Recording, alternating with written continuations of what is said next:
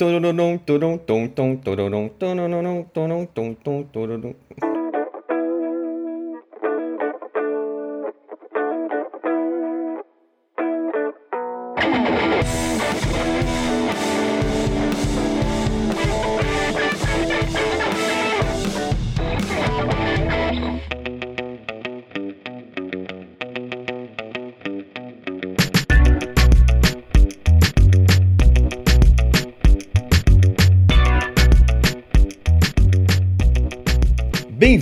ao Iter Ideia, o podcast de design que é gratuito, mas também é aberto. Eu sou o Kiko Arshaft. E eu sou o Douglas Monteiro. E aí, galera, suave? E aí, Dodô, meu?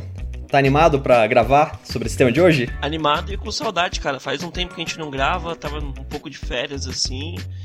E na correria de sempre, mas hoje vai ser um episódio foda daqueles que a gente tá querendo gravar há muito tempo. Nossa, muito tempo, cara. É, para você que tá com saudade aí do papo semanal, é, a gente vai voltar a gravar, tá? Fica tranquilo. A gente realmente só tá aí tendo alguns problemas para gerenciar né, o, a agenda de todo mundo e tal, mas vai, vai ter papo semanal, fique tranquilo. Eu tô muito animado para falar sobre, sobre esse assunto, tô lendo sobre ele, falando sobre ele é, há anos já.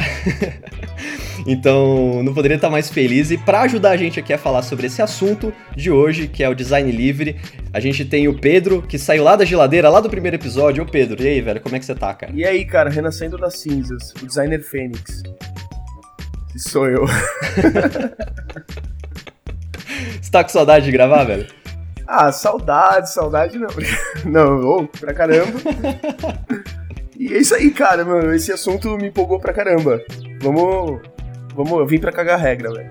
E a gente tem a estreante de hoje, né? A nova integrante aqui do Eter Ideia, Tami. Tami, se apresente pros nossos queridos ouvintes. Olá, jovens. Eu sou a Tami, eu trabalho com o menininho Pedro. E eu tenho que tolerar esse tipo de senso de humor todos os dias, né? Então, não contente, vamos fazer isso mais um pouco aqui na gravação. Então, a gente está acostumado né, a trabalhar em projeto fechado, assinar acordo de confidencialidade, esconder trabalho de concorrente, mas você já parou para pensar o que aconteceria se a gente decidisse abrir o processo de design, sabe, para o mundo inteiro ver ou até mesmo modificar? Se você acha que isso é impossível de se fazer, é uma, é uma receita para dar bosta, esse episódio aqui é especial para você, tá? A gente vai explorar se existe um caminho, sabe, para um design livre, um design aberto, quais que são os desafios e que tipo de benefício a gente poderia tirar de desenvolver um projeto desse jeito. Então, sem mais delongas, vamos entrar então na pauta. Bora lá, vamos lá.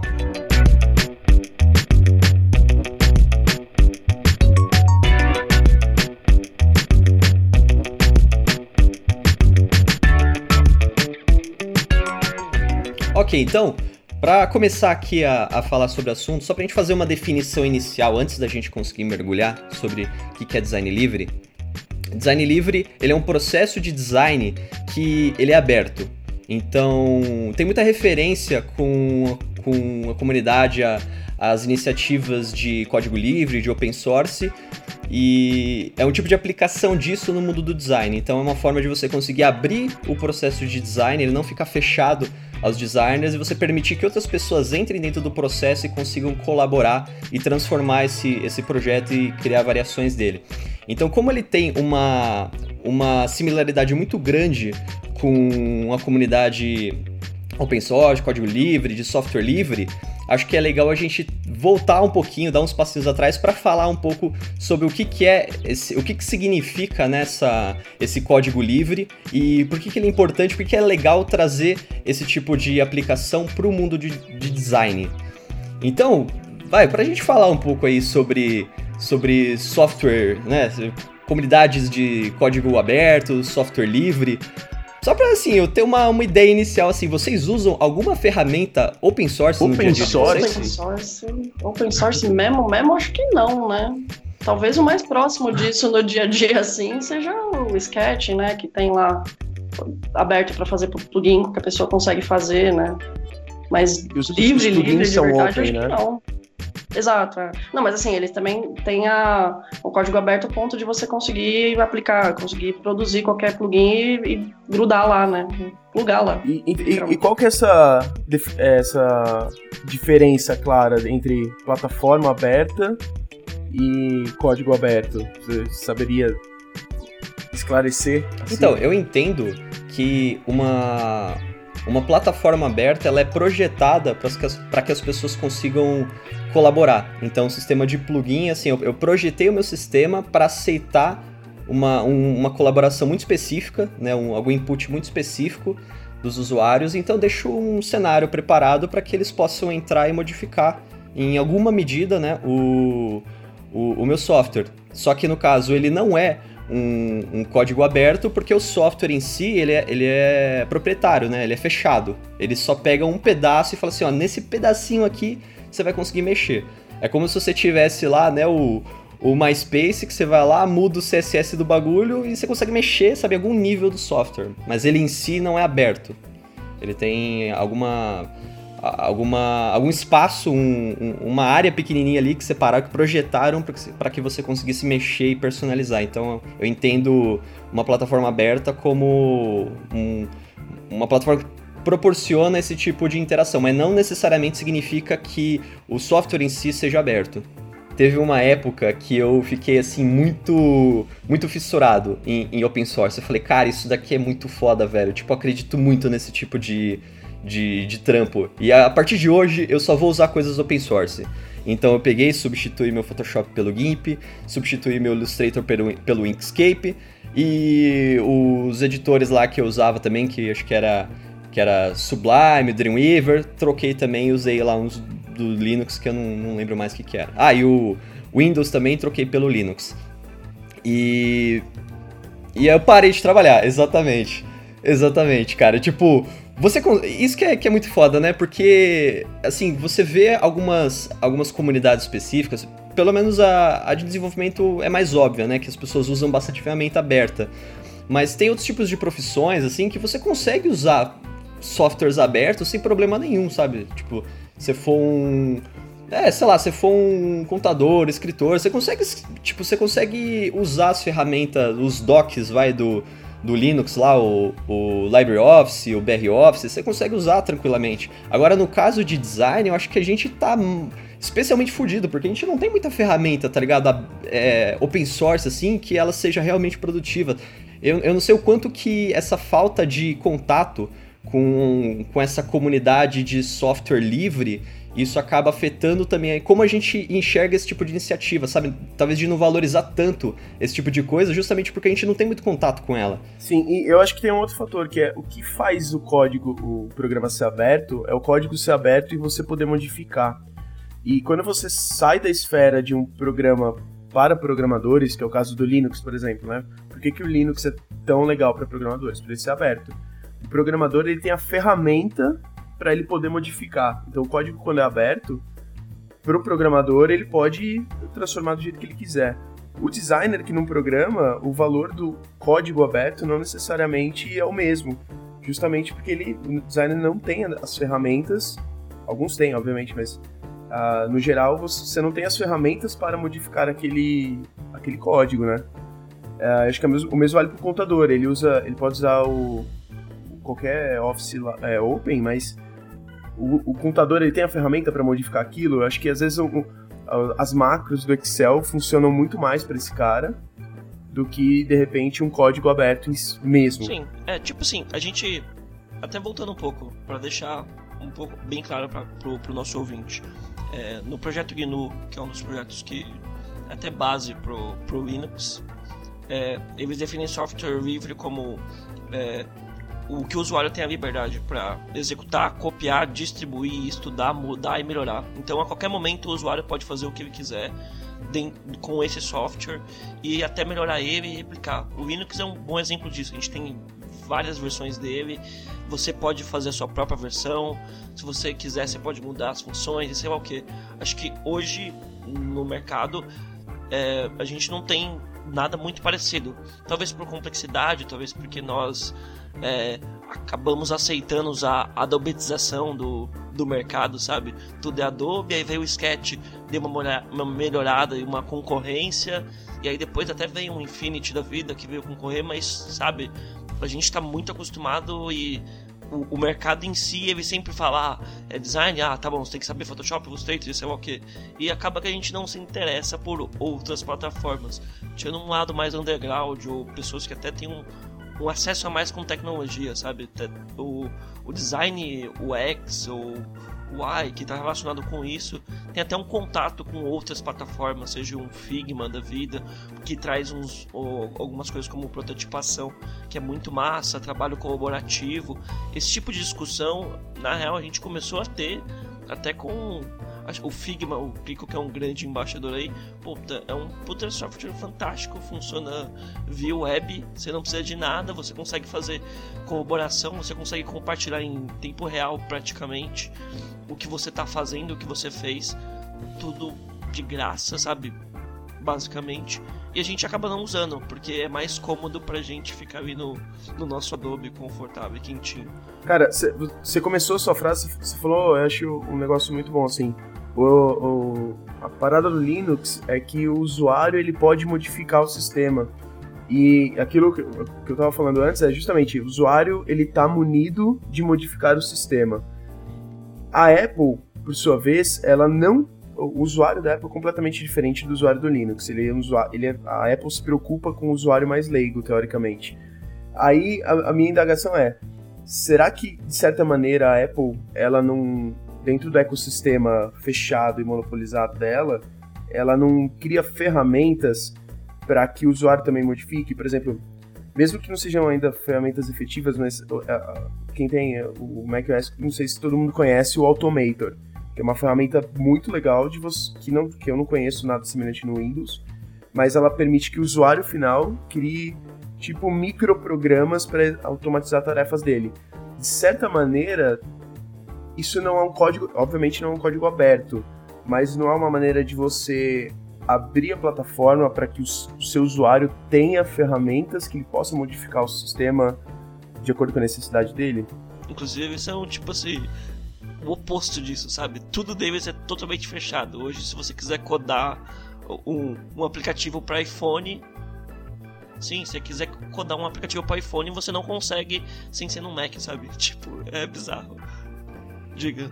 Uhum. Cara, é um bom ponto. É um bom ponto. É, mas tem. Tem também uma, uma questão aqui que eu acho que ela é fundamental no, quando você discute sobre, sobre software livre. Inclusive, o, vai, o pai do software livre, né? O, o Richard Stallman, que é um cara fantástico, eu admiro pra caralho ele. Cara, posso fazer um, Pode, pode. Parênteses, pode. a capa desse podcast tem que ser ele com óculos quadrados.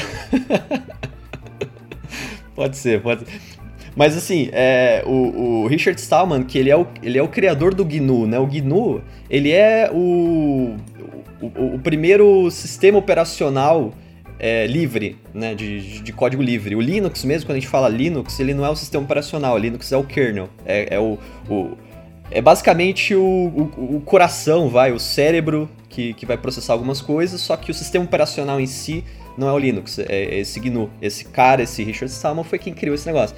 E ele, ele assim, ele é um evangelista do, do software livre, e a principal tecla que ele bate é essa liberdade de você colocar o poder da, da ferramenta na mão das pessoas. Porque ele fala assim, ele tem, tem um, uma frase que ele, que ele martela bastante que é é o usuário que controla o programa ou é o programa que controla o usuário? né? Porque ele traz ali exemplos tipo de grandes empresas, Amazon, é, Google, Apple, Microsoft. Ele fala, meu, os caras tipo te vendem o software, eles fazem do jeito que eles quiserem, porque eles vão adaptar aquilo para aquilo ter alguma margem de lucro o maior possível para eles. E basicamente você tem que aceitar isso. Então você você criou um software, se deu pro usuário e falou assim, ó, tô aqui o software, aceite isso e cale a boca. É basicamente assim que ele fala. Programe tá ou seja programado, né? Exatamente. Então ele fala assim: a questão do, do software livre é que é você colocar o poder na mão das pessoas. Então, tipo, as pessoas vão decidir o que, que o software vai fazer baseado no que elas necessitam e não no que a empresa quer fazer, sabe? E, e não, tipo, na, na, na, troca política, sabe? Tipo, da empresa querer lucrar, mas ela também precisa agradar um pouquinho os usuários, faz o meio termo. Não. Põe um poder direto nas pessoas. Então, assim, essa, essa liberdade das pessoas poderem acessar as coisas e modificar e passar para frente se elas quiserem, ele é totalmente contra o padrão de mercado que a gente tem hoje, né? Que todas as ferramentas que a gente tem são, são completamente fechadas e cheias de restrições e de licenças para fuder o caminho. Então, por mais que essas plataformas elas tenham, às vezes elas pensem em algumas, algum, algumas ferramentas específicas para você conseguir modificar, personalizar aquilo ali, né? Porque eu não sei qual que é a, a grande linha que divide, sabe, a personalização de você mudar realmente o software, sabe? De você ter controle em cima dele.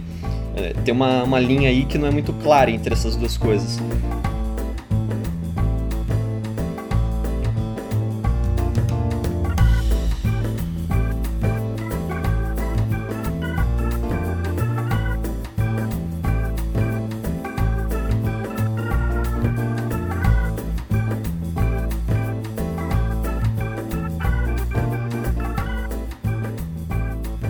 Começou falando um pouco de software livre para mostrar como que isso se aplica no design e todas as os benefícios que a gente falou de, de software livre, né, de você ter o, o, o poder de modificar, você ter as suas liberdades é, sobre a ferramenta preservada, sabe? Você consegue impor a sua vontade em cima da ferramenta e não a ferramenta te subjugar tudo isso funciona também na ponta do, do design, sabe? Em vez de você ter um grupo de pessoas, né, um grupo de Illuminatis lá fazendo projeto de design e definindo o que, que vai ser feito, o que, que não vai ser feito, definindo as regras e o escopo e o caralho, e os usuários eles têm que aceitar, então você tem que, tipo, esperar pelo melhor, sabe? Esperar que os, que os designers eles tenham feito um bom trabalho, tenham ouvido o usuário, entendido qual que é o, o contexto e feito alguma coisa que faz sentido para eles.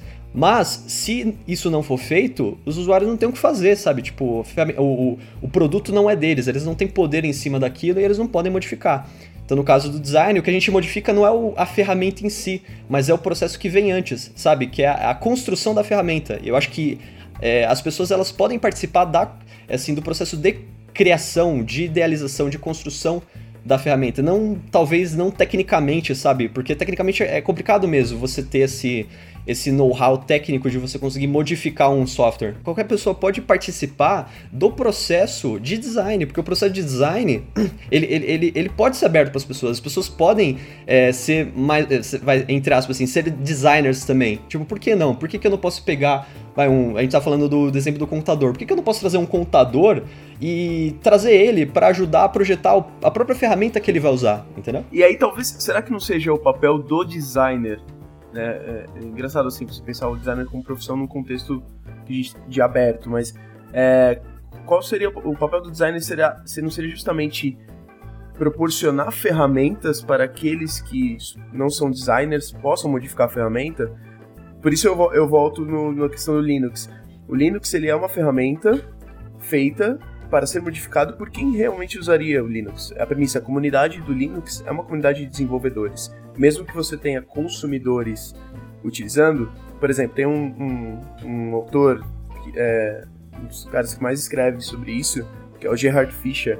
Ele tem um gráfico, em algum artigo dele que eu não vou lembrar, eu coloco em anexo em algum lugar o link. Mas é, ele tem um gráfico que é um funil de consumidores. Você tem um grupo de consumidores gigantescos que afunila para contribuidores depois colaboradores, que são é menos gente ainda, até chegar no, no que seria o meta designer, que é o cara que modifica, enfim. Mas sem entrar no assunto do, do meta design, talvez a função do designer seja justamente proporcionar um espaço de solução de problema, porque se a função do, do designer é solucionar problema, não seria num, num projeto aberto criar ferramentas para que as pessoas solucionassem o problema? É um pouco complicado de você de você aplicar, ou pelo menos assim, eu não conseguia, eu não conseguia aplicar essa ferramenta de design colaborativo, assim, design colaborativo eu digo cocriação com os usuários, tá? Tô falando eu, eu tô falando nesse cenário, tipo, você trazer um usuário e ele ajuda, te ajudar a, a produzir uma coisa, um produto que vai servir para ele.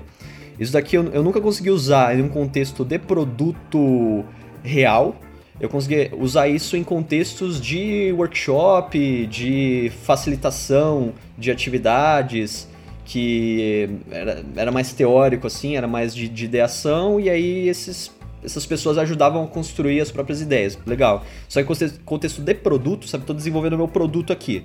E eu vou chamar um usuário, esse, esse usuário vai me ajudar a construir o produto junto comigo.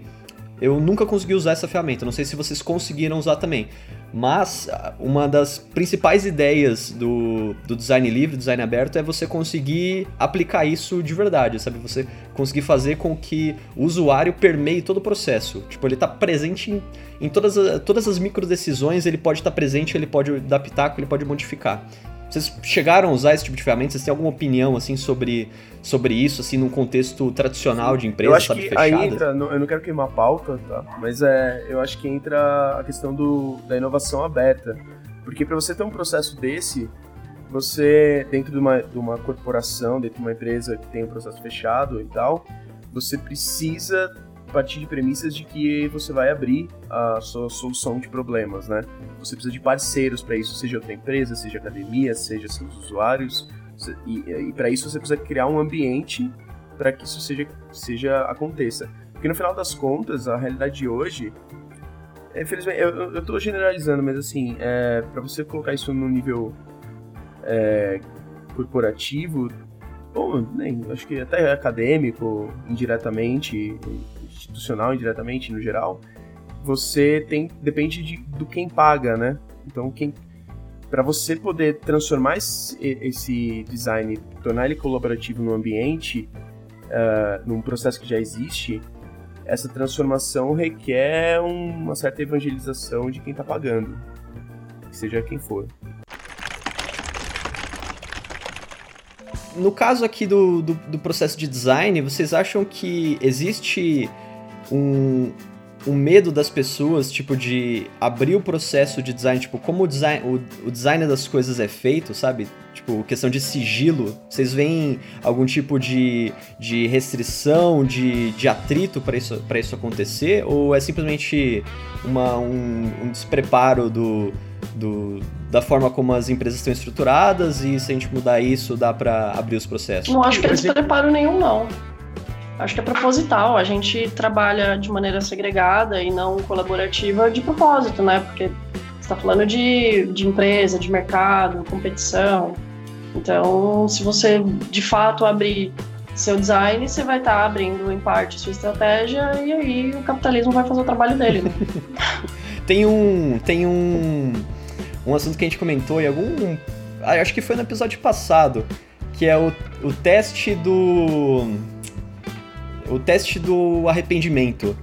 Que assim, quando você está fazendo um, um, projeto e você não sabe se aquele projeto tem algum problema de, de, de ética relacionado, você faz a seguinte pergunta: Se o meu usuário soubesse tudo que o designer de produto sabe, ele continuaria usando esse produto? Ou ele trocaria? Entendeu?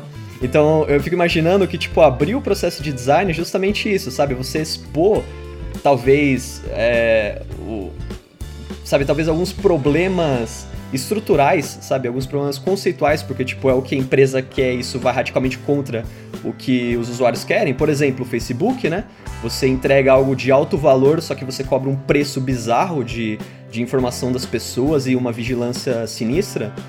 Então, o que aconteceria se as pessoas tivessem acesso a isso e pudessem talvez modificar isso, né? Se as pessoas tivessem poder sobre isso. É interessante voltar até aquele, aquele ponto, né, do nível do usuário, o quão o consumidor, contribuidor, colaborador ou meta designer ele é do seu produto. Porque se você, você expõe uh, fragilidades do seu produto, talvez para um consumidor, o que ele vai fazer é procurar outro produto.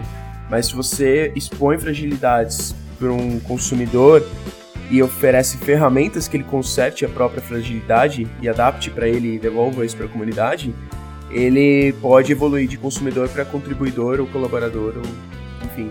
Você entendeu? Existe, existe o fator de o, não só abrir o projeto, mas como o projeto é feito de maneira que tenha ferramentas que ele possa ele mesmo consertar, entendeu?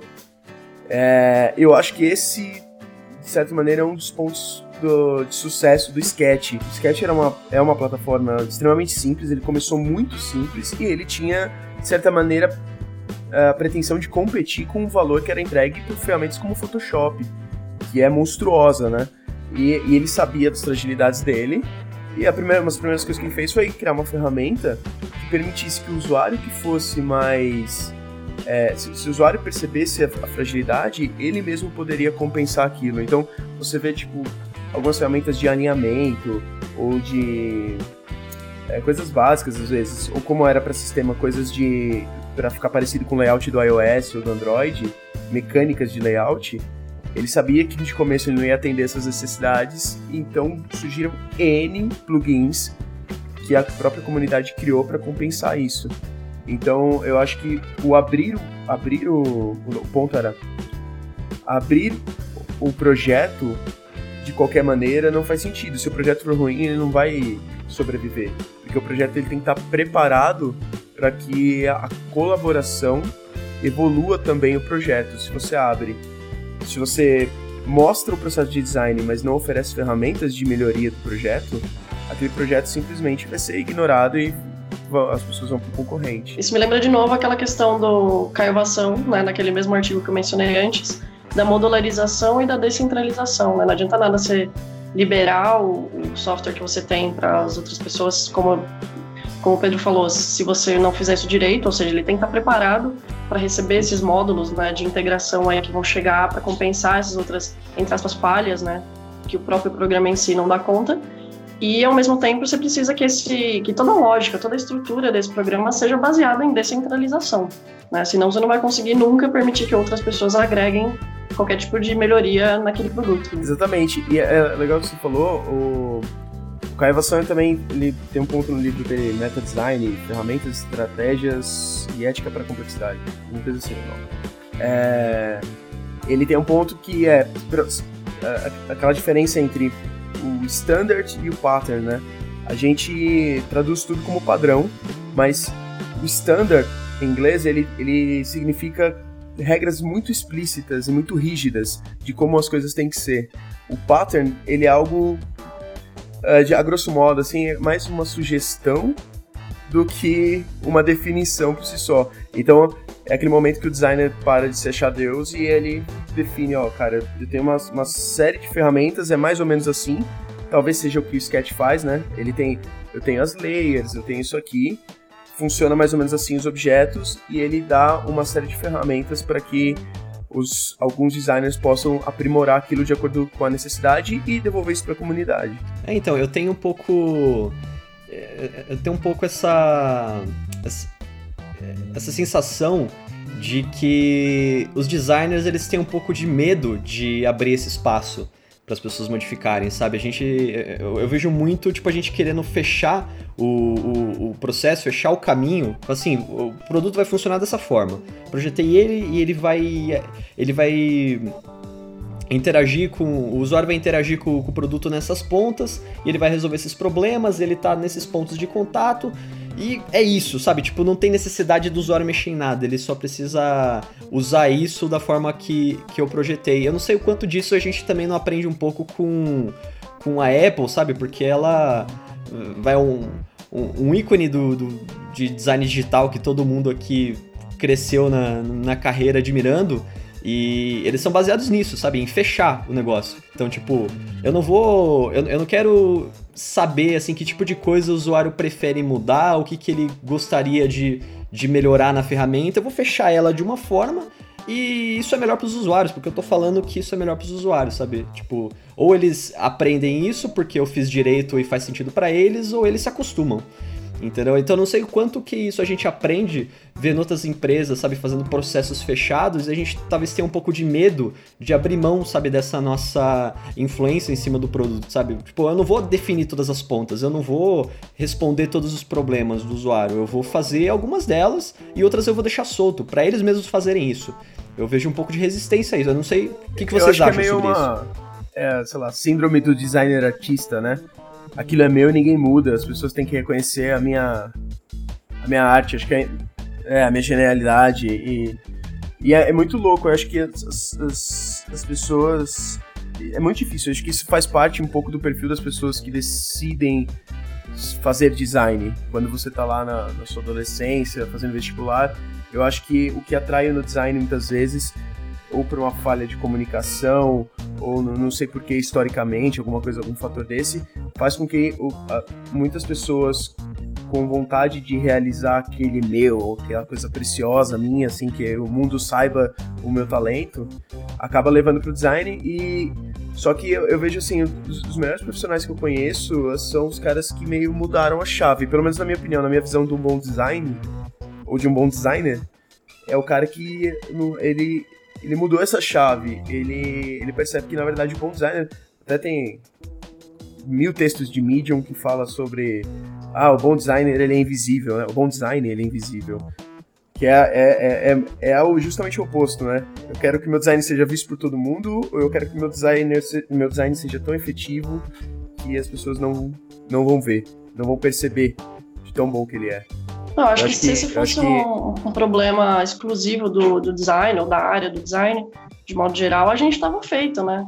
Eu acho que, na real, esse problema tem muito mais a ver com o passo anterior, que é a questão do trabalho criativo por si né? Eu sou formado em jornalismo, então todo o texto que eu escrevia é, passava pela edição de alguém, passava pelo, pela alteração de alguém, e tem a questão do ego ali, né? É um negócio que você fez, é um negócio que você produziu, você colocou um pouco de você ali, e alguém tá mexendo, alguém tá botando o dedo.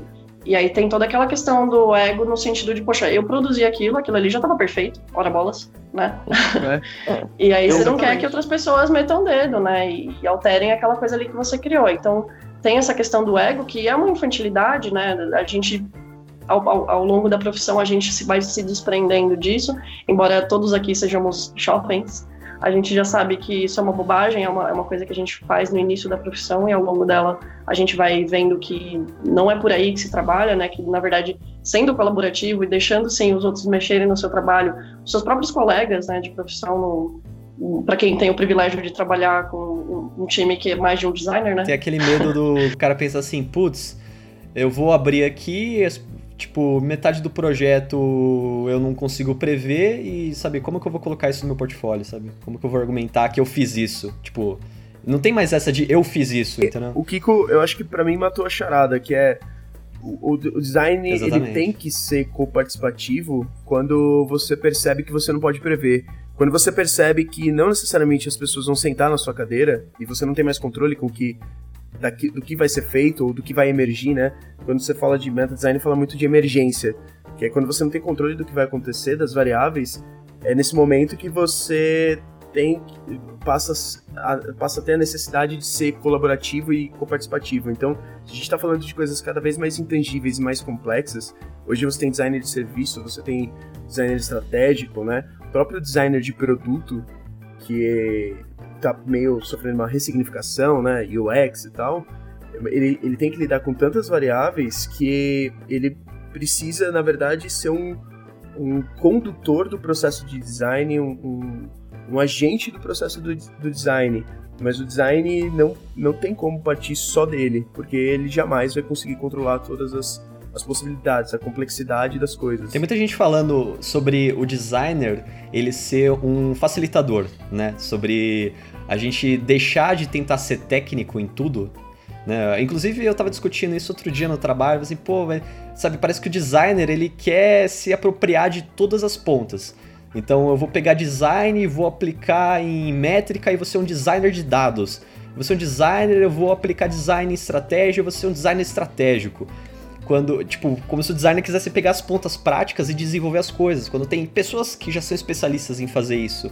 E a gente poderia ser o facilitador, a gente poderia ser um evangelizador de um processo para eles trabalharem melhor e eles serem em alguma instância designers também. Só que é difícil você argumentar isso. Exatamente, mas é difícil você argumentar isso, assim, beleza, tipo, eu sou um designer, beleza, o que, que você faz? Eu conecto as pessoas, eu faço o, o processo, eu faço o, o, o, projeto como um todo rodar melhor, eu faço com que as pessoas enxerguem o problema de pontos de vista diferentes, eu trago o usuário para dentro do processo, eu crio uma cultura aqui dentro, o cara, tá, mas o que, que você entrega? O que, que você faz, entendeu? Começa a ficar um pouco mais abstrato, mais difícil. Só que eu acho que é um caminho. É o que... designer sem portfólio. É o né? designer sem portfólio, cara. Isso é um medo de todo mundo, sabe? Tipo, que designer que que tá ok, assim, tipo, beleza, eu não tenho. Eu não tenho o que mostrar assim o que, que eu fiz, sabe? Tipo, toma aqui meu portfólio, sabe? Que, ó, que eu fiz aqui, ó, na mão, entendeu? Que, que designer que não tem medo de, de não ter isso? Então é algo que a gente ainda precisa desconstruir, a gente precisa quebrar e, e, e, realmente evoluir. Eu acho que é o caminho, assim, mas definitivamente a gente não tá lá ainda. Mas eu acho que a gente não tá lá, mas eu acho que o mercado caiu, tá caindo a ficha, assim, aos poucos. Uh, principalmente nas grandes empresas. Acho que quem, quem puxa essa frente é o Vale do Silício, com certeza, hoje, mas uh, aqui no Brasil, a gente. Acho que todos vocês sentem isso, né? A efervescência do mercado de UX, design de produto, muito mais de um papel que. a busca de um papel que seja um pouco mais estratégico. E, e, o mais, mais interessante é, mesmo as empresas que não buscam ou não percebem a necessidade de um papel estratégico do design, é, um papel de evangelizador e, e tal, ela, ela tem esse espaço dentro. E aí você vê emergir em muitas empresas um, um, o designer começar a ocupar, porque o designer tem esse mindset e ele acaba ocupando esses espaços que tem. E aí eu acho que o mercado está tá começando a tomar consciência no Brasil agora. E acho que no mundo no geral. No caso né? do, no caso do design, no, do design livre, ele seria o próprio, a própria participação das pessoas durante as tomadas de decisão, durante a definição da proposta de valor, sabe, a definição da direção do projeto, é, isso estaria diretamente relacionado a você pensar como que o projeto vai ser feito, né? Então, você consegue você consegue participar da forma como o produto vai ser feito. Não é só simplesmente participar da, da criação, do desenvolvimento de uma, de uma ferramenta, de um objeto de design, mas você participa também é, da definição de como aquilo vai ser criado. Você pode mudar as regras de como aquilo vai ser feito, sabe? Da, da dinâmica de produção Cara, daquele objeto. Vocês acharem, porque na verdade a gente está falando de meta design, né? Uh, sem chamar de meta design, mas eu acho que é isso, porque qualquer definição de meta design, né? Tem muita e eu acho que tem várias definições diferentes e várias. Uh, muitas delas ficam num âmbito muito filosófico, assim, é difícil de você comunicar rápido e simplificar, mas sendo grosseiro, uh, uma das definições do meta design que eu acho mais, mais legal é a entidade que projeta a si mesma, né? Então, o meta design é, a metodologia de pensar o projeto que cria ele mesmo. Então, como eu crio ferramentas para o projeto se autocriar. O meta designer, ele é um nível de usuário que ele ele se torna mais do que só um contribuidor do sistema, mas ele faz parte da, do que faz o projeto ser ele, né? Ele modifica o projeto é, arquiteturalmente. Falando de novo do Caio, eu acho legal que você começou como design livre, né? O Caio Vassão, no livro dele, ele. O livro dele, na verdade, acho que é baseado na tese dele, e a tese dele chama Arquitetura Livre. Ele, tudo que a gente chamou, talvez, de design livre, ele chama de arquitetura livre, e ele deixa bem claro por que no livro. Ele fala que a arquitetura, num significado mais comum, ela é muito mais é, relacionada ao estrutural do que o design. Então, o que ele quer dizer é que, tipo, para você ter uma arquitetura livre, ou esse design livre que a gente está chamando, é, se trata muito mais de você modificar aquilo que é estrutural, que é da arquitetura do projeto.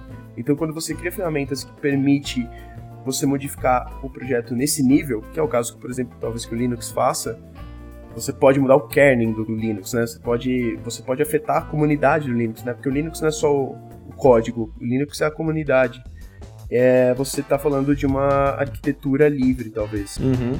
Inclusive, cara, tem. Assim, eu li bastante coisa do. do Fred Armstrong, né? Do. Que era lá do Faber Ludens, que eles tocaram bastante essa discussão sobre sobre design livre, open design, lá para 2017 para frente, que eles chegaram até a publicar artigos sobre isso. Né? É, é como se fosse. Eles trazem o o, o, design livre, eles pensam assim, cara, o, não existe um fim, sabe? Não, não existe, é, tipo, a entrega do objeto de design e, tipo, acabou.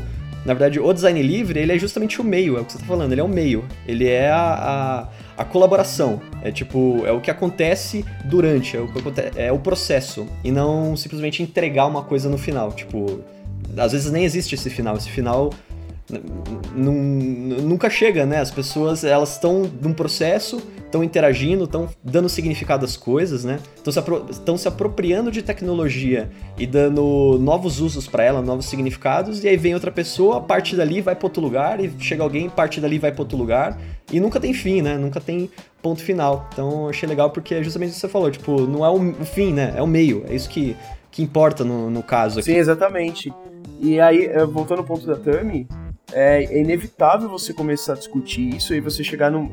Dependendo da dimensão que você chega, você tem que discutir sociedade, política, Estado, porque você está tratando de relações e ecossistemas e cidade. É, é, a complexidade é muito grande. Uh, e, e, até tem um. Tava conversando com isso com a Tami outro dia. Eu assistia. Eu tive uma aula com um finlandês, eu não vou lembrar o nome dele, mas eu coloco aí depois. Ele deu uma palestra sobre um projeto, na verdade, que ele, que ele toca, o cara é fera em inovação e tal. E ele falou, meu, você, qual que é o problema quando você pensa em entregar um valor no modelo de negócio, né? É, que valor que, quando você fala em modelo de negócio hoje, ou mapa de proposição de valor e tal, que fala muito, é, que valor é esse que você está entregando? É o valor para o usuário, geralmente a gente pensa, né? Para o consumidor, para o cliente. Mas existem outros valores que estão envolvidos, né? O valor para as pessoas que estão trabalhando no projeto, o valor para todos os envolvidos, né? os stakeholders dentro da empresa, para a empresa, para a sociedade, para o Estado, para todas as outras uh, empresas que participam do ecossistema que a sua empresa está. E para cada um desses valores, você ainda existe uma outra vertical que é qual é o valor econômico disso, o valor social, o valor cultural, o valor psicológico, né, subjetivo. Você é, fica difícil você limitar que valor é esse que você está entregando, né? Então, por isso que eu acho que é inevitável você pensar, você acaba pensando em Estado, em sociedade, em relações econômicas. Se você, dependendo da escala que você está as variáveis, acho que na verdade em todas as escalas, mas elas são mais fortes quanto maior a escala que você estiver pensando esse, esse seu meta design, né? Não sei se jeito certo de falar, mas é, pensar um, um, design dessa maneira envolve tantas variáveis que você não pode ignorar assim, a complexidade.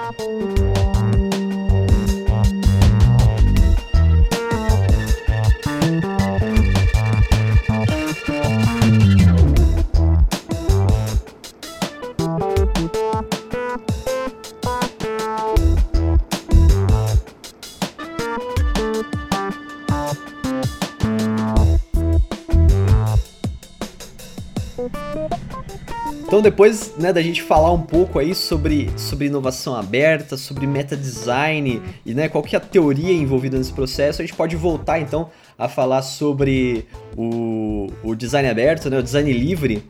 E eu acho que desde que a gente começou a gravar, eu tô vendo um elefante branco ali sentado no canto aqui das acomodações de Terra, que ninguém tá falando sobre ele, mas vamos, vamos puxar o assunto, que é se, no, na, se na iniciativa open source e, e, software livre a maioria das coisas são abertas, são gratuitas, porque esse é o modelo que funciona melhor de, de inovação aberta naquele caso, é, o que, que acontece? Tipo, será que a gente precisa no caso, se a gente quiser trabalhar com design livre, né, você abrir o processo e deixar com que as pessoas participem em qualquer momento e possam modificar isso, e possam é, melhorar, entrar, qualquer pessoa pode, pode ter acesso à forma como o produto, o objeto de design está sendo feito, será que isso limita também a gente a trabalhar em produtos é, abertos, sabe, sem, sem fins lucrativos? Isso, sabe, teria formas da gente também conseguir trabalhar comercialmente e se for um problema, se for uma questão da gente trabalhar de graça, vai entre aspas, isso seria um problema, sabe? Acho que queria puxar um pouquinho essa discussão aqui para ver a opinião de vocês. Cara, trabalhar de graça é sem dúvida uma grande questão. E, é, na real, não é nem trabalhar de graça, sabe? Porque eu acho que em todo o processo, inclusive o design livre, o open source, eles visam não só o dinheiro, mas o crescimento profissional. Então eu acho que quando você vê alguma coisa que você está crescendo e aprendendo, até desenvolvendo, vendo uma coisa melhorar, eu não sei se isso é tão de graça. O problema é quando você não tem nenhum benefício. Eu acho que o design open source, quando você tem a parte colaborativa de estar tá com outras pessoas e aprendendo, eu acho que o designer ele se pode até se desapegar um pouco da questão de dinheiro, porque tem a questão do crescimento profissional e também de tá vendo alguma coisa acontecer. Fora que quando você está trabalhando no Open Design, você acaba suprindo aquela necessidade do, do medo de ficar sem um portfólio e às vezes não mostrar o que você pode fazer ou o que você fez. E nessas questões, até os programadores utilizam muito isso. Se você for pensar, boa parte do código open source ele é feito de graça e as pessoas, o portfólio, por exemplo, de um grande programador, ele é, é são as estrelinhas de projetos aprovados no GitHub dele, por exemplo. É, as pessoas se matam para ter isso. Talvez tenha uma questão, uma questão do mercado da gente ver o designer é, e os projetos que o designer trabalha de um jeito diferente. Porque será que um designer é muito bom porque ele finalizou aquilo e tá ali? Ou será que o designer é bom porque ele conseguiu melhorar o que já tá pronto? É, é, é uma... Cara, você tocou num ponto do, do, do desenvolvedores. É, como a gente não tem nenhum desenvolvedor participando aqui do, do, do nosso bate-papo, eu, eu, vou ter que puxar um pouco essa, esse, esse ponto de vista, sabe? Porque eu passei um tempo, assim, muito relacionado com essa comunidade, então é, não sou um desenvolvedor, mas consigo trazer um pouco esse, esse ponto de vista. E isso que você falou, cara, é fantástico, porque no caso do, do mundo de desenvolvimento, a pessoa participar de, de projetos open source, a pessoa contribuir com projetos, isso é extremamente bem visto. Sabe, você você conhecer um cara que eles chamam de core contributor, né, que é uma pessoa que participa, é, a pessoa faz parte do, do time principal que toca um projeto de, de desenvolvimento lá open source. Então, se a gente pegar, por exemplo, uma uma biblioteca, aí vai um jQuery, né, que todo mundo conhece, que você roda lá no browser e faz algumas coisinhas lá na página tem uma equipe principal que toca o projeto do jQuery, que é o Core Team. E tem pessoas que são mais pontuais, dão ajudas pontuais. É, a pessoa que faz parte dessa comunidade e ajuda bastante, ou até mesmo faz parte desse team, ela, ela ganha uma reputação social bizarra, sabe? Tipo, nossa, o cara é core, o cara participa, o cara é colaborador do projeto tal, que foda, velho, o cara é muito foda. E, e no caso de design, não existe isso. Entendeu? A gente, a gente tem no máximo a questão de comunidade de quem escreve, sabe? Tipo, vou lá, tô escrevendo texto no coletivo, aí escrevo lá, e tem gente que lê meu texto, vem falar comigo e tal. Mais ou menos isso, que também existe na comunidade de desenvolvimento. Só que no nosso caso, não tem um lugar em que, é, assim, não existe essa essa estrutura em que, pô, tô participando de um projeto, nossa, isso é super bem visto, sabe? Nossa, o cara tá doando o tempo dele para tocar um projeto para benefício da comunidade e isso ser super reconhecido. A gente não, é, não existe essa dinâmica pra gente que seria muito bom, sabe? É um negócio tão legal no, no desenvolvimento, a gente não e tem Eu isso. acho que o ponto que você falou é justamente. É, beleza, se o cara não recebe, por que, que ele faz isso então, né? Esse, é, esse eu acho que é um dos porquês, é um dos porquês que se consolidou no mercado dos desenvolvedores. Mas existem mil porquês. Uma coisa que às vezes as pessoas esquecem é que, por exemplo, o Linux. Quem que faz o Linux?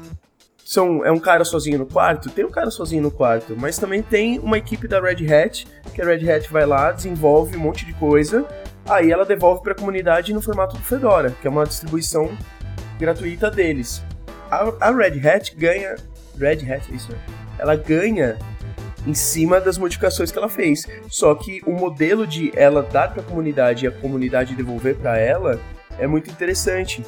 Então, existe, existe muito o porquê você faz ele ser aberto. Você. A, a, quem altera, quem ajuda a desenvolver aquele produto, aquele sistema, é, tem, tem valores agregados ali para ele. É a razão, de, o que movimenta ele. Acho que muito do papel do designer nesse, nesse ponto é, é justamente encontrar co, quais são os valores que o cara precisa para modificar e dar ferramentas. O Linux, sem o Git, ele talvez não fosse o Linux. Por quê? Foi uma, se não me engano, foi o Linux, o Linus Torvalds mesmo que também é um dos desenvolvedores sim, sim. Do, um dos criadores do Git, tenho quase certeza, posso estar enganado, me corrija se estiver enganado. Mas se de fato é, ele é, é, foi ele foi um grande designer nesse momento, eu acho, porque ele percebeu que para ele poder dar, é, para que as outras pessoas colaborassem com ele, ele precisava dar ferramentas para que elas colaborassem com ele. Não é só o, o, sistema do Linux em si, mas a beleza, o que mais eu preciso para que as pessoas me ajudem? O Git é uma parte fundamental, entendeu? Então, é, o papel do designer, eu acho que é muito, inclusive, de mapear quais são as ferramentas que vão ser necessárias, né? Não, acho que não vai existir uma ferramenta pronta de, de colaboração. É papel do designer que dá as ferramentas de colaboração, talvez. Não existe um GitHub para design, né? É, é, tem, assim, tem o Abstract, tem o versionamento do Figma e tal. Mas é, o que eu quero dizer assim, é isso que pro, no, no, universo do design, né? Você está migrando um modelo que existe no open source para um outro universo que é do design. No mundo do design, o abstract que, que meio se baseia no Git e o, o, o versionamento do Figma ou outros versionamentos que estão sendo criados, ele funciona tão bem quanto o Git? Não sei, talvez o versionamento seja uma outra ideia no design. E aí existe o papel do, do designer que está pensando isso é, ajudar a criar ferramentas colaborativas que resolvam esse problema desse novo cenário, desse novo ecossistema. Né? Um ecossistema ele não é replicável. Então, se você quer que tenha colaboração, você precisa ver como as pessoas estão colaborando e qual é o valor que você dá para elas, né? É o trabalhar de graça. Por que, que você trabalha de graça? Você não trabalha de graça, você trabalha por alguma coisa, mesmo que não seja dinheiro. Aquilo tem algum retorno, seja profissional, que foi o exemplo do Kiko, seja, uh, sei lá, alguma ferramenta que você precisa para executar alguma outra coisa que você precisa executar. Então você, qual que é, como que eu crio essas ferramentas dentro desse ecossistema que promovam a transformação do meu, do meu desse sistema que eu tô que eu tô criando. A pergunta que eu me faço é por que, que o designer não é mais colaborador? Né? Por que, que a gente não produz coisas colaborativas tanto quanto, ou pelo menos em nível comparável, a um desenvolvedor? Né? Aí eu mesma respondo. Acho que tem a questão do ego que a gente mencionou antes, né? A gente é programado, digamos assim, para trabalhar de maneira individualista. A gente não tem o, a, a, cultura de trabalhar de maneira colaborativa e tem o famigerado boleto chegando, né? Então, exigir, exigir não, né? Melhor dizendo, esperar que as pessoas contribuam, esperar que as pessoas participem de projetos colaborativos envolve, na maior parte dos casos, esperar que as pessoas façam jornada dupla, né? Então elas vão ter o trabalho delas durante o dia, seja lá qual for ele, que paga as contas e tal, e vai ter que no tempo livre se dedicar a alguma tarefa dessas que é side quest, assim, né? Tipo, não é o que traz dinheiro para casa. Então esses dois, essas duas questões para mim são determinantes sobre por que, que o designer não é tão colaborativo quanto um desenvolvedor. Né? Isso é um questão... vício que você falou. Isso é um vício nosso. Porque porque, porque assim, a gente, como a gente. Hoje, né, o nosso cenário atualmente é esse cenário fechado em que tem uma preocupação com o direito autoral bizarro e, sabe, qualquer coisa dá processo e tem NDA para lá e para cá.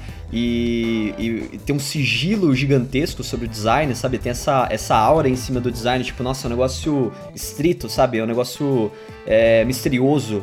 E eu fico imaginando se, esse, se essa cultura que a gente acabou criando, né, de, de ter um preciosismo muito grande com o design, acaba não fazendo a gente ter esse medo, sabe? Tipo, pô, por que, que eu vou pegar o que eu tô fazendo, esse meu projeto pessoal, e vou abrir?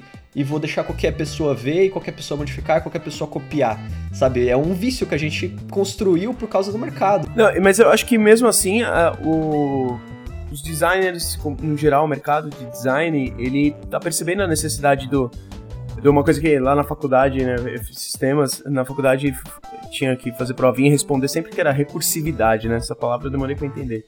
Mas é, é, eu acho que o designer demorou para entender o que é recursividade e ele tá entendendo agora. Só que no contexto do design, ele não é tão tangível quanto no contexto do, dos programadores. Eu não, eu não compartilho um código, eu compartilho um pattern, eu compartilho um componente. Eu acho que por isso teve esse boom também de design systems agora, né? Eu, exatamente, uma metodologia, exatamente, ferramentas conceituais de análise de alguma coisa. Por isso que surgem tantos canvas de disso, daquilo, de persona, blá blá. Eu acho que é, é muito isso. O código, ele é compartilhado do tipo com variáveis muito exatas, porque eu tenho problemas muito precisos. Eu tenho a variável a e sai a variável B e eu tenho esse código, eu preciso de um código que faça isso. O design eu tenho problemas a resolver. Diferente é, que eu não sei como resolver. Então eu, eu preciso compartilhar modelos que sejam reaproveitáveis para outros problemas. Eu não sei qual é a solução, eu não sei nem se tem solução, né? Eu não sei qual é a solução menos pior, de repente. Então, o, o, o que é aproveitável do design não é tão tangível quanto o que é aproveitável do código, de repente. Porque se você for pensar ser só em layout, você tem sketch resources aí pelo mundo afora, né? Mas por que, que não, não se torna uma comunidade tão eficaz quanto a, a, a, a comunidade do código livre?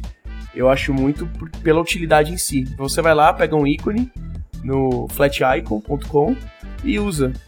E acabou. É, o seu problema é mais que isso, né? É, é mais intangível. Sim, então, mas eu fico pensando uma coisa. Eu vou até abrir para vocês. Vamos ver. Vocês têm um projeto e vocês chegaram na parte de prototipagem ou, vocês precisam começar a desenhar isso, até a questão de UI da vida. E tem a questão do X, que você vai planejar o projeto e arquitetar. Eu acho que isso parte de um problema que o acho que nós designers já temos hoje, que é uma questão de documentação é, a gente acaba não trabalhando tanto com documentação do processo e deixando isso aberto para todo mundo.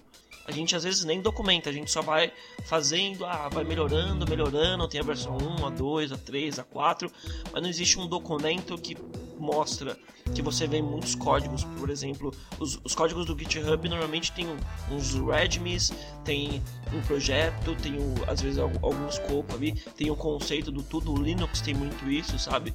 De você saber o que é o todo e você entender cada coisa da vida do projeto. Nós designers não deixamos isso muito claro, a gente vai acaba criando, criando, criando e não deixa isso tão fácil. E aí quando vem uma outra pessoa para mexer, talvez não seja tão fácil de entender o seu panorama geral. Tem essa questão de documentação, eu acho que isso atrapalha bastante, que uma coisa que me falam muito de, do open source é que, sei lá, para ser uma coisa open source que funcione bem, ela tem que ser de, bem documentada. Esse, esse problema que você descreveu agora, eu e a Tami, a gente. É a nossa crise do momento lá no trabalho, porque a gente cresceu a equipe e tem muita coisa que tá na minha cabeça, na cabeça da Tami, na cabeça de outro colega. Então, uh, eu acho que muito do, do design, do, do buzz que tá tendo sobre design system, né? Virou buzzword. É, é muito isso. O design system, ele precisa ser uma. As, pro design, ele é uma solução. Uma solução não, uma documentação de como solucionar problemas. E não uma documentação do como o projeto foi feito. Porque a documentação de como o projeto foi feito, pro designer, não é tão interessante. O exemplo do Google se eu quero desenvolver, eu quero utilizar o Material, eu quero utilizar o ecossistema do Android, por exemplo, é, eu não preciso ver as, o, eu não preciso do sketch do Google Maps. Eu preciso entender como eles solucionaram o problema do Google Maps. E aí, quando você entra no Material.io, eu acho que essa é a proposta do Material.io. É, as ferramentas que nós usamos é essa, são essas. Logo, se você for resolver um problema dentro do ecossistema do Android, siga mais ou menos esses caminhos aqui, né? Eu acho que é, é o mais próximo de uma solução que a gente conseguiu, conseguiu chegar. Por isso que é, hoje é um drama pra gente lá no trabalho, que design system é um negócio gigantesco, né? Quando, porque você, você tem que dar um passo para trás e falar, beleza, qual é a lógica, qual é o raciocínio da solução desse problema, né? E quais são os problemas que eu terei que resolver com essa lógica? Porque não adianta o, o Style Guide, ele muito ele reduz ao que foi solucionado.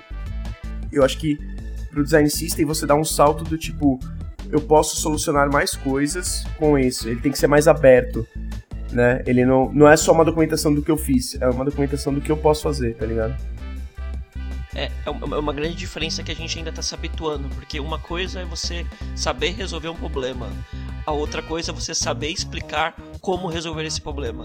São coisas totalmente diferentes e que a gente ainda está se adaptando a isso. A gente precisa se adaptar mais para deixar isso mais claro para a gente ampliar, porque você pode ter certeza que o Linux e até o meu amorzinho o Firefox só é o que é hoje porque eles pararam e falaram: não, é esse o conceito, é esse o princípio, esse é o problema que temos na internet. Então vamos juntar todo mundo e vamos solucionar isso.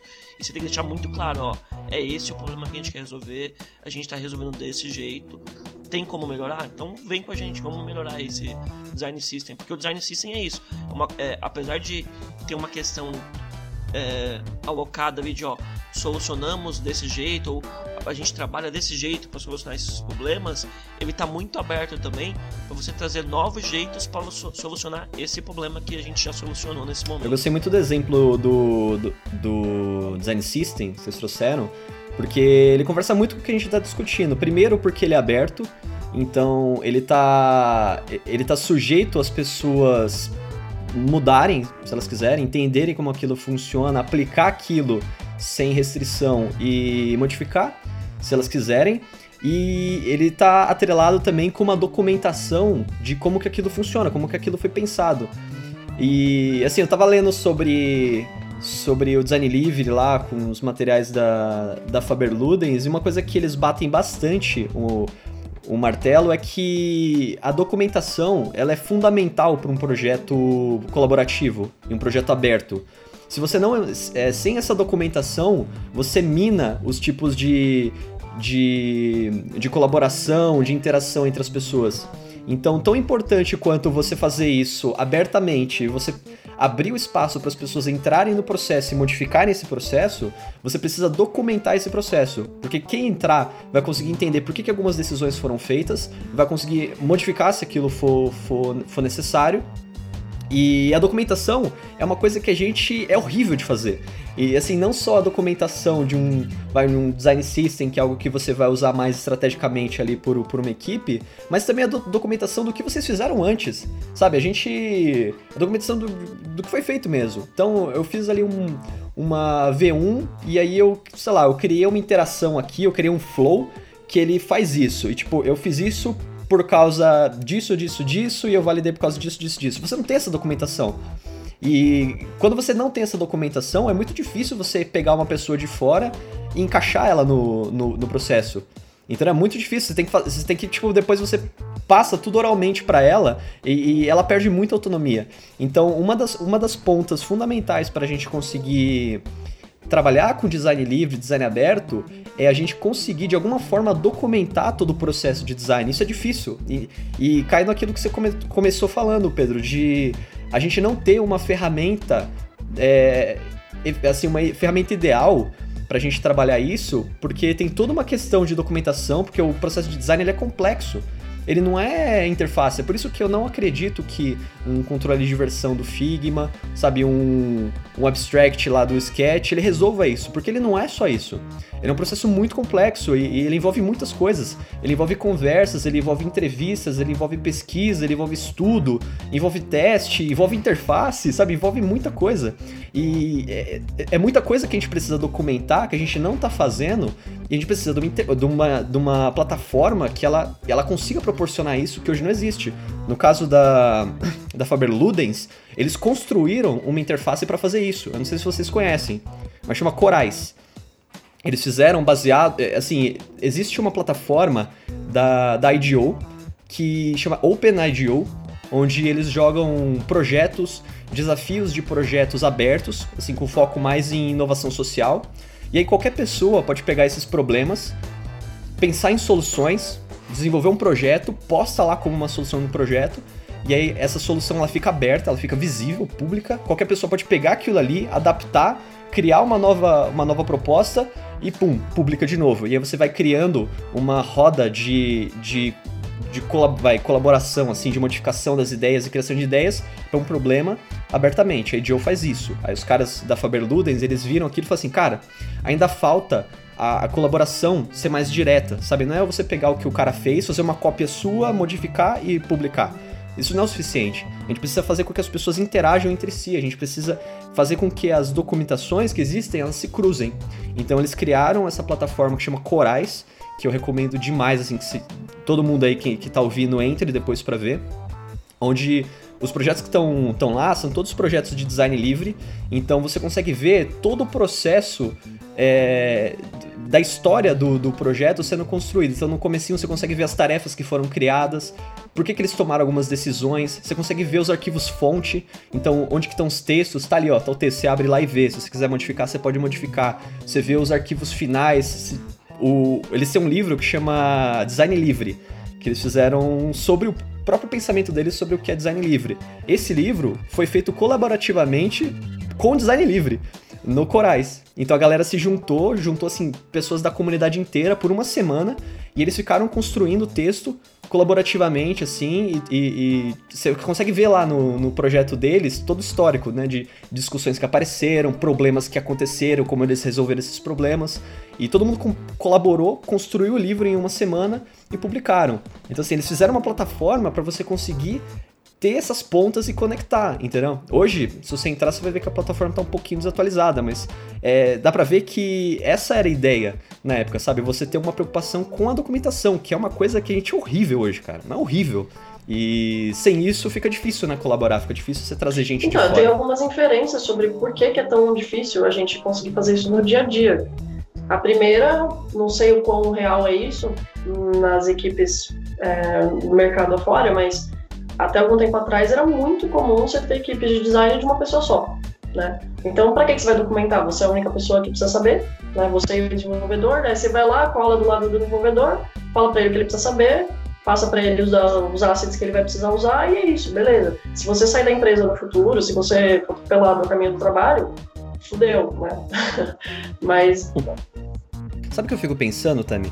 A gente, a gente critica muito, inclusive no, acho que o nosso primeiro episódio, no piloto, que a gente fala sobre os flanelinhas de, de, de layout, né? A gente critica muito que assim as pessoas não entendem o que é design, elas não entendem o processo de design e a gente não se interessa em explicar, a gente não se interessa em mostrar para as pessoas.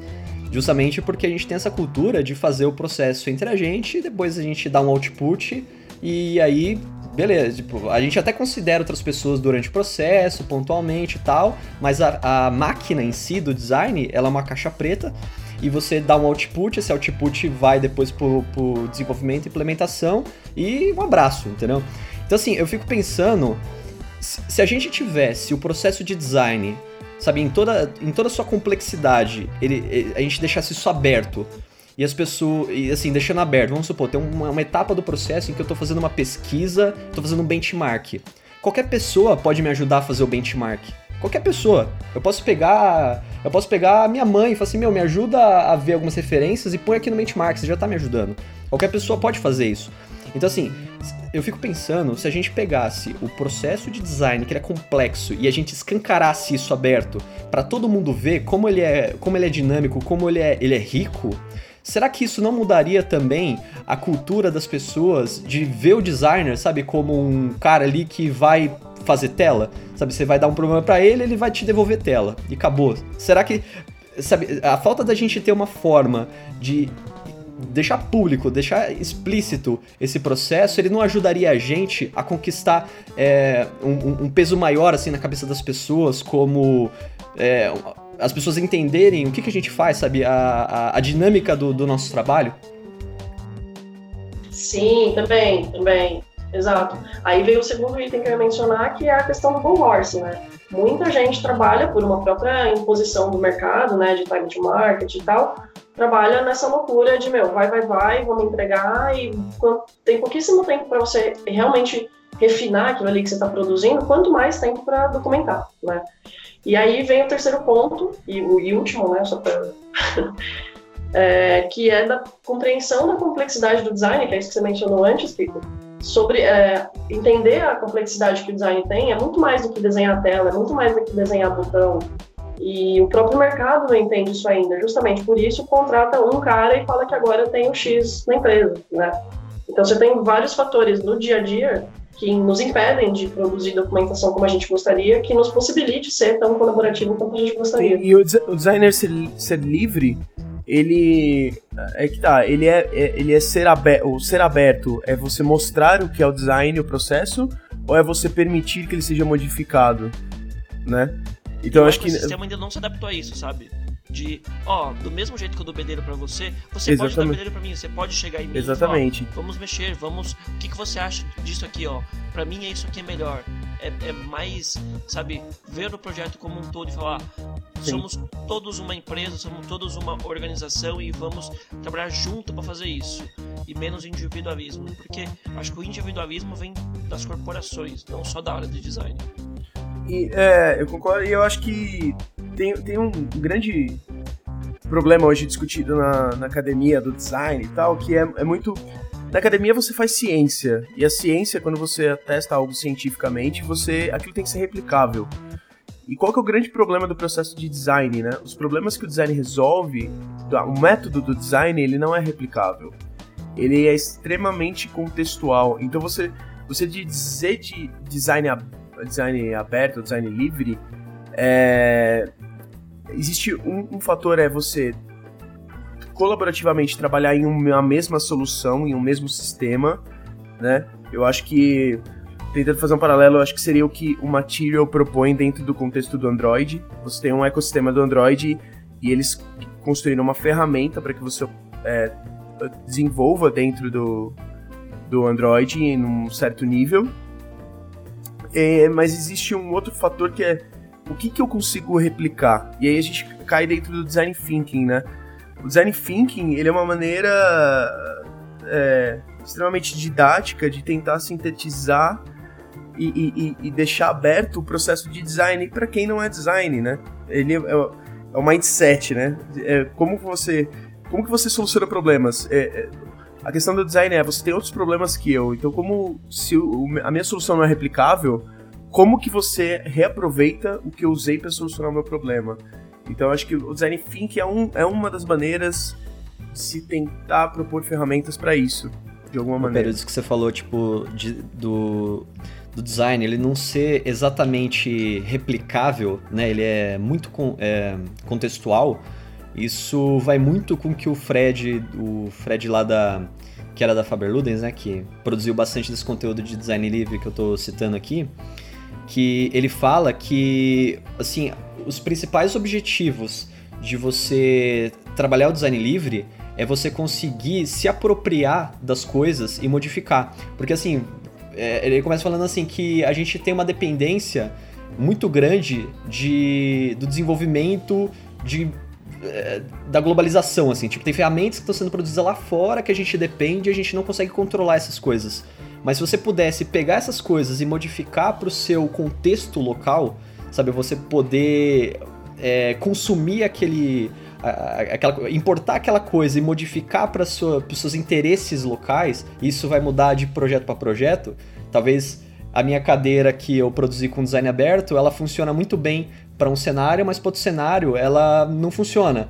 Então, o, o design livre ele permite que você pegue essas esses projetos e você adapte justamente para os contextos específicos, porque não vai ter essa, tipo, de você pegar algo, jogar em outro lugar, sabe? Você pegou um projeto social que funcionou, sei lá, na, na África do Sul e você depois aplica no Chile e funciona igual. Não, entendeu? Às vezes você tem que você tem que tornar aquilo local, sabe? Você tem que aplicar as variáveis locais naquele projeto que que está aberto. Então, a possibilidade de você deixar isso aberto e você poder modificar isso é justamente porque não dá para replicar projeto. O projeto é muito contextual, cara. Acho que você acertou assim é, em cheio a, a palavra. Realmente, a gente precisa dessa dessa possibilidade de modificar as coisas para os nossos contextos. Nossos pontos que você falou também é muito legal, assim, eu acho que eu, o primeiro contato que eu tive com o meta design na pós-graduação, tive aula com a Gabi Carneiro, Cara, na hora que começou a se falar disso,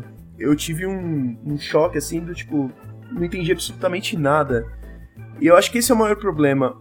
É muito difícil você discutir o conceito, uma metodologia de design no nível que a gente tá de, de, de intangibilidade das coisas, de complexidade, é, é, muito difícil de justamente você tangibilizar, porque é, é, tá cada vez mais intangível, cada vez mais complexo.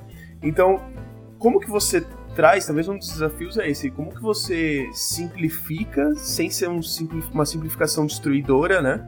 Como você simplifica, é, talvez, de um grosso modo, não sei, aquele Double Diamond lá, que todo cursinho de Design Thinking propaga, é, não menosprezando o cursinho de Design Thinking, mas é, talvez aquilo seja uma maneira de simplificar, talvez, um, um pattern de, de design, né, de pensar design. Existem outros, acho que o livro do, do Caio Ação, ele propõe algumas ferramentas e elas são esse é o ponto, elas são extremamente conceituais, ela está muito mais atrelada a uma maneira de pensar, de uma abordagem de, de pensamento, do que uma coisa tangível. Eu, e como que a gente cria algo tangível que acaba não limitando, né? Quanto mais a gente tambiliza, mais talvez mais regras, mais standard a coisa fica, né? Menos pattern e mais standard.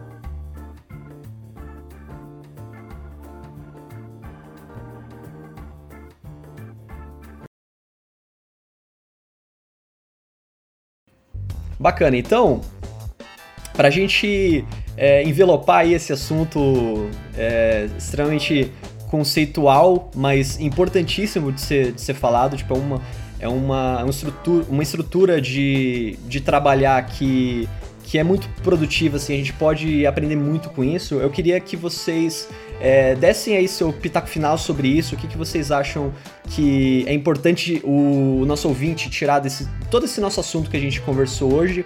Qual que é a, a, a opinião aí de vocês? Para mim, se a gente tiver que resumir a conversa numa coisa só, eu lembrei agora daquele artigo que você escreveu recentemente, Kiko, é, sobre como ser um designer melhor, e a resposta que você dá no artigo é sobre ser mais empático, né?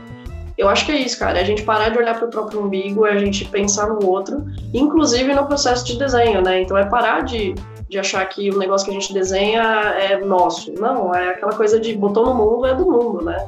E isso ser uma coisa positiva, isso não ser visto como algo que está sendo desmantelado, como a sua ideia sendo desmontada, coisa assim. Ao contrário, né? A gente passar a ter esse mindset, essa, essa cultura de trabalhar junto, de, de compartilhar as coisas, porque essa é a melhor forma que a gente tem de aprender, né? Não só como desenvolver o nosso produto para ele se tornar uma coisa melhor, mas para a gente mesmo como profissional e pessoa, né? Crescer. Acho que é isso. Sim, e e a gente também pensar que é, fazendo isso, abrindo o processo, a gente compartilha para ter um produto melhor, ter profissionais melhores e a gente também acaba despertando a curiosidade, já que a gente falou aqui sobre as pessoas é, não, não conseguirem entrar no processo de design ou acharem que só designer pode fazer designer, você consegue abrir para que as pessoas contribuam e, e vejam que design é é para todos, sabe? Qualquer pessoa pode fazer design. Você não precisa fazer uma faculdade de design e nem estar tá estudando design o tempo todo. Você consegue parar, pensar no problema e resolver. O que o, o ponto mais importante é você entender o contexto. E eu acho que o que nós designers precisamos é explicar melhor o contexto dos projetos e do que a gente está fazendo para que a gente consiga soluções melhores. E cara, se a gente fizer isso, eu acho que o mercado, o, a, a no, o nosso ecossistema só tem a crescer.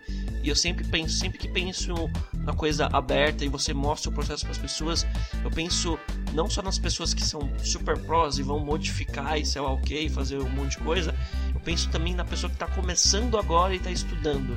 E ela consegue ver, talvez, um case ou um exemplo de um projeto que está sendo construído e às vezes bem construído e você fala, caraca, tô aprendendo muito com isso.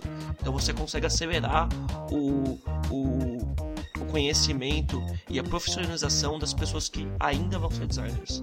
Cara, animal, eu, eu, eu acho que. Eu concordo. E eu acho que o que o Intera tá fazendo, assim, é, é uma das coisas que a gente mais precisa fazer no assunto, que é o seguinte, Uh, existe, eu acho que esse, essa discussão ainda está muito, ela está evoluindo muito academicamente, mas ela está muito fora da prática. Acho que por isso que a gente também tem um pouco de dificuldade de tangibilizar. Existem algumas iniciativas aqui, existem outras iniciativas lá fora. Uh, eu já li é, textos no Medium falando a mesma coisa, mas dando nome diferente. Mesmo é, no meio científico, existem vários assuntos que estão próximos, né? End User Development. Uh, o Open Innovation, Open Source, arquitetura livre, todos esses, o meta design, eles estão falando ali mais ou menos da mesma esfera, só que tá tudo muito pulverizado e, e tá muito distante da nossa realidade. Eu acho que o que a gente precisa, e essa é o que eu tô achando do caralho a iniciativa de Terra, é trazer essa discussão para mais gente, né? Não só para mais designers, mas para desenvolvedores, é, para pessoas de negócios, para jornalistas. Então, para a gente poder é, começar a perceber que algumas coisas que estão sendo faladas em lugares diferentes, chamadas de coisas diferentes, comecem a, a, a serem associadas e a gente poder evoluir nessa discussão. Eu acho que é esse, esse deveria ser o próximo passo. Talvez. Então, tem. Para encerrar aqui, é, eu acho que assim, a gente pode, pode pensar.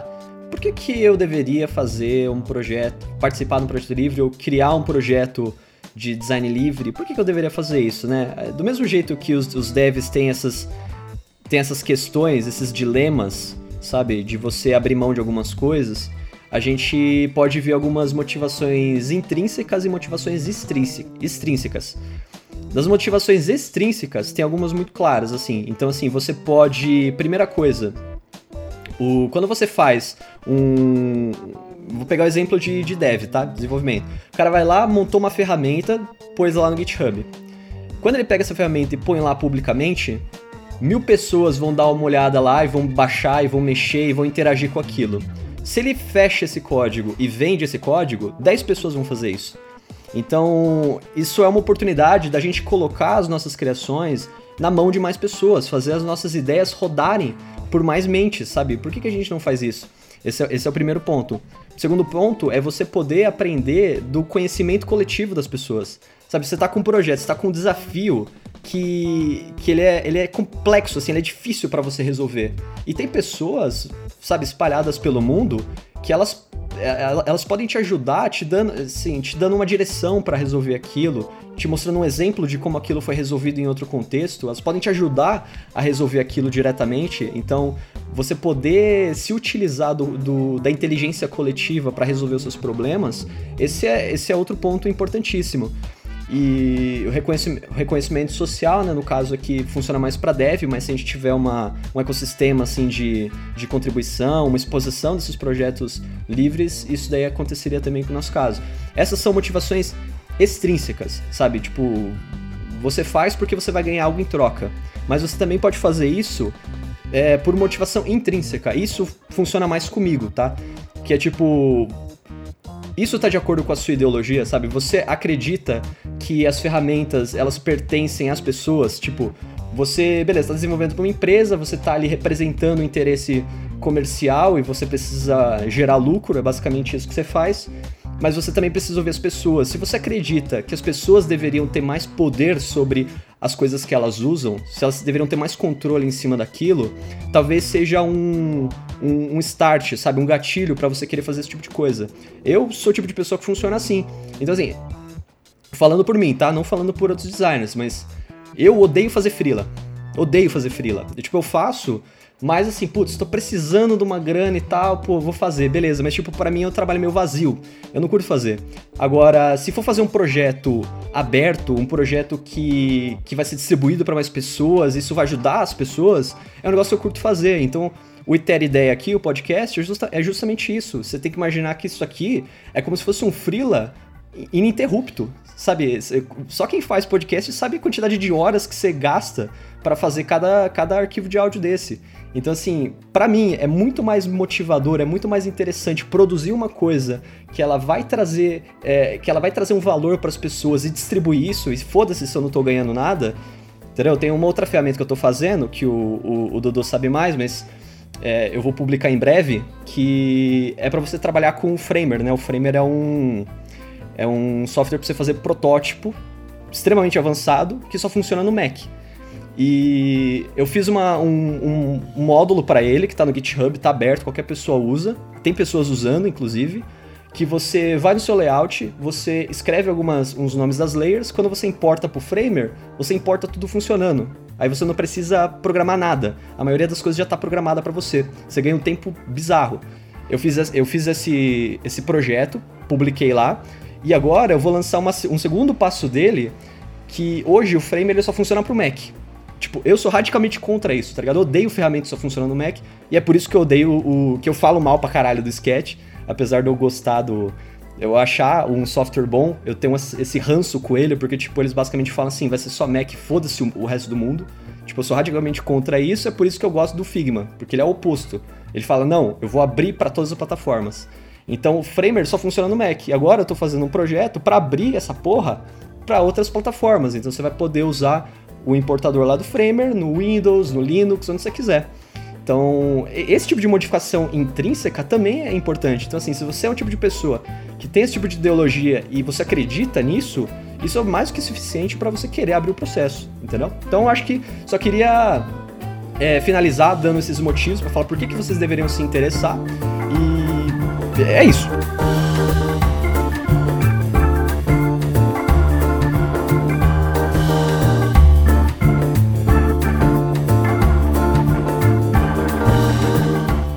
Então, galera, eu sei que esse assunto ele ficou assim bem conceitual a gente tentou trazer essa discussão que é importantíssima, é relevantíssima para o nosso trabalho, mas que eu concordo que ela é bem conceitual, às vezes é difícil um pouco de você entender o que, que é isso na prática mesmo, você ter exemplos físicos ali, olhar o que, que é esse negócio acontecendo. Então é por isso que aqui o Iter Ideia a gente não é podcast de ficar falando os bagulho e não fazer nada, a gente vai fazer.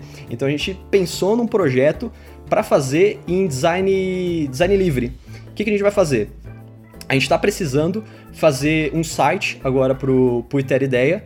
A gente não quer só ficar no Medium, a gente quer fazer uma, uma plataforma isolada.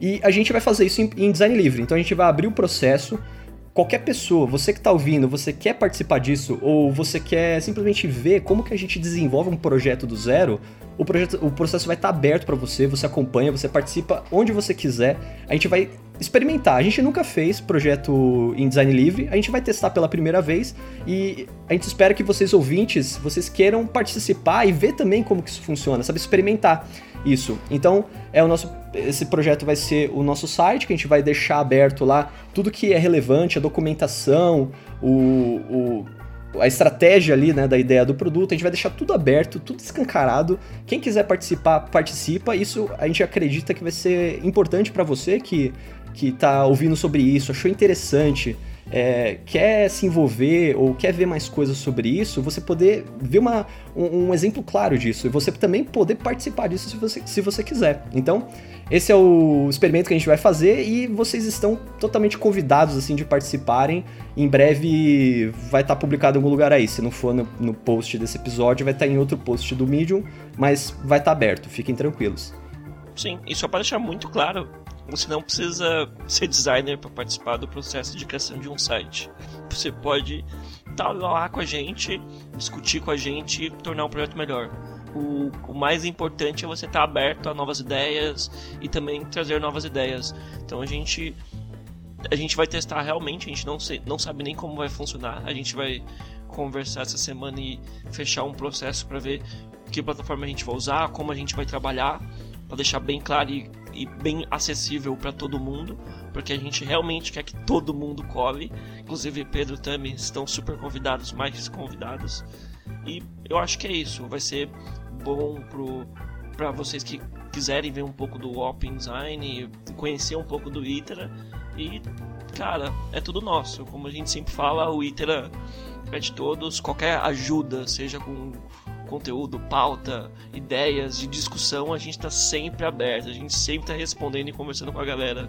Então é só colar com a gente. Assim, eu não vou fazer promessas, não vou fazer promessas, mas se tiver aí uma interação legal, eu vou pegar o código do site também e vou publicar aberto no, no GitHub, vou deixar open source também. Eu não vou fazer promessas, mas uh, quero fazer isso, entendeu? Então participem lá. Porque daí vocês podem construir o site, né, ajudar a gente a projetar o um negócio, fazer algo que vocês também são ouvintes, vocês são, fazem parte do público, a gente quer que vocês tomem decisões sobre o que, que vai ser entregue e se isso ficar legal e vocês quiserem usar isso para vocês mesmos, se vocês quiserem copiar o site do Ethereum e jogar para outro lugar e fazer outra coisa, beleza. Entendeu? Vai estar tá aberto. Então eu queria também fazer o código. Eu só não vou prometer porque eu não sei como que vai ser a interação ali no meio do caminho. Mas fica aí um incentivo para vocês também quererem participar. Eu queria agradecer Primeiramente a você ouvinte que acompanhou a gente até agora e se interessou pelo assunto, muito obrigado pelo tempo. É, Pedro e Tami, assim, agradeço muito a participação de vocês, vocês são da família aqui de Terra, então é, já automaticamente convidados para próximos episódios, mas deem aí seu, seu alô final, façam um jabá, deixem o contato, fechem aí do jeito que vocês preferirem. Pô, eu curti pra caralho participar aqui com vocês, é, é muito divertido conseguir falar sobre design nesse nível teórico que a gente falou aqui, e mesmo que não fosse nesse nível todo, só conseguir conversar sobre design com outras pessoas já é incrível, né? Eu acho que as pessoas sentem muita falta. Eu sei que eu sentia quando eu era designer de de um equipe de um só designer, né? Eu sei que eu sentia muita falta de conversar com outras pessoas, de dividir as ideias, de compartilhar mesmo. E fazer isso aqui com vocês é, é muito massa. A gente devia fazer isso em escalas maiores até, se possível. Cara, é, eu concordo com a Tami. Eu achei incrível, assim, acho muito legal. E eu acho que a gente conseguiu fazer uma, uma coisa muito bacana. A gente falou de muitos assuntos que estavam em paralelo, né? Eu acho meio... Existia uma coisa comum mas eles estavam orbitando é, na mesma, na mesma área, assim. Mas não, estavam cruzados exatamente. E. Cara, tô empolgado com esse seu projeto. Seu não, né? Do Itera. Fique claro. De todos nós. Sim, e a gente vai deixar também o doczinho que a gente sempre grava com o Itera para vocês colocarem seus links à vontade, conteúdos, se vocês quiserem. E lembre-se, meu, segue a gente no Facebook, no Twitter, no Medium, nas três redes a gente vai ter ideia. Ter ideia, não tem como errar, é só a gente. E cara, qualquer coisinha pode mandar um e-mail também, porque a gente tem e-mail, a gente é moderninho. E ter ideia@gmail.com cola com a gente que vai ser legal. Então é isso, galera. Obrigado pela atenção, obrigado pelo tempo aí ouvindo a gente e aguardo vocês aí na próxima semana, daqui duas semanas, até o próximo episódio. Obrigado, gente. Falou, até. Valeu. Tchau, tchau. Falou.